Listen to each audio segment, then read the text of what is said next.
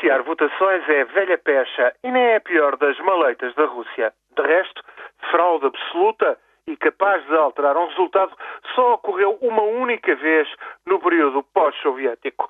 Foi em 1996, na segunda volta das presidenciais, quando valeu tudo para reeleger Boris Yeltsin contra o comunista Gennady Zyuganov.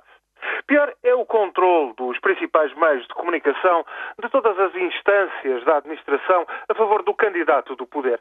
É valer-se das empresas dependentes dos favores do Estado, mas isto é uma das características da política autocrática do Kremlin. Com escassa margem de manobra política e excluídas da exposição pública, as oposições, comunistas, nacionalistas, liberais e fascistas, claudicam necessariamente em qualquer campanha eleitoral na Rússia. Putin, por sinal, não lhes vai oferecer concessões. Trata quem o critica como traidor à pátria.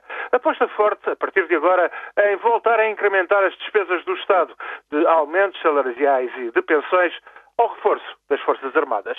Se o preço do petróleo não o trair, o orçamento ainda irá conseguir aguentar este esforço por alguns anos um elevadíssimo nível de corrupção e a dependência das vendas de gás e petróleo são fatores muito negativos.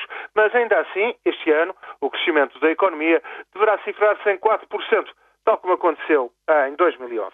Os protestos em grandes cidades, como Moscou ou São Petersburgo, não devem fazer esquecer que larga maioria dos russos dá-se por satisfeita com a estabilidade e o crescimento económico que Putin acabou por trazer depois dos anos caóticos de Gorbachev e Yeltsin.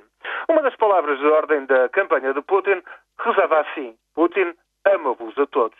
E, de facto, muitos retribuem tamanho amor. Será, como todos os amores, eterno, enquanto dura. Outro dos slogans de campanha também era eloquente: Vota Putin e acabou-se.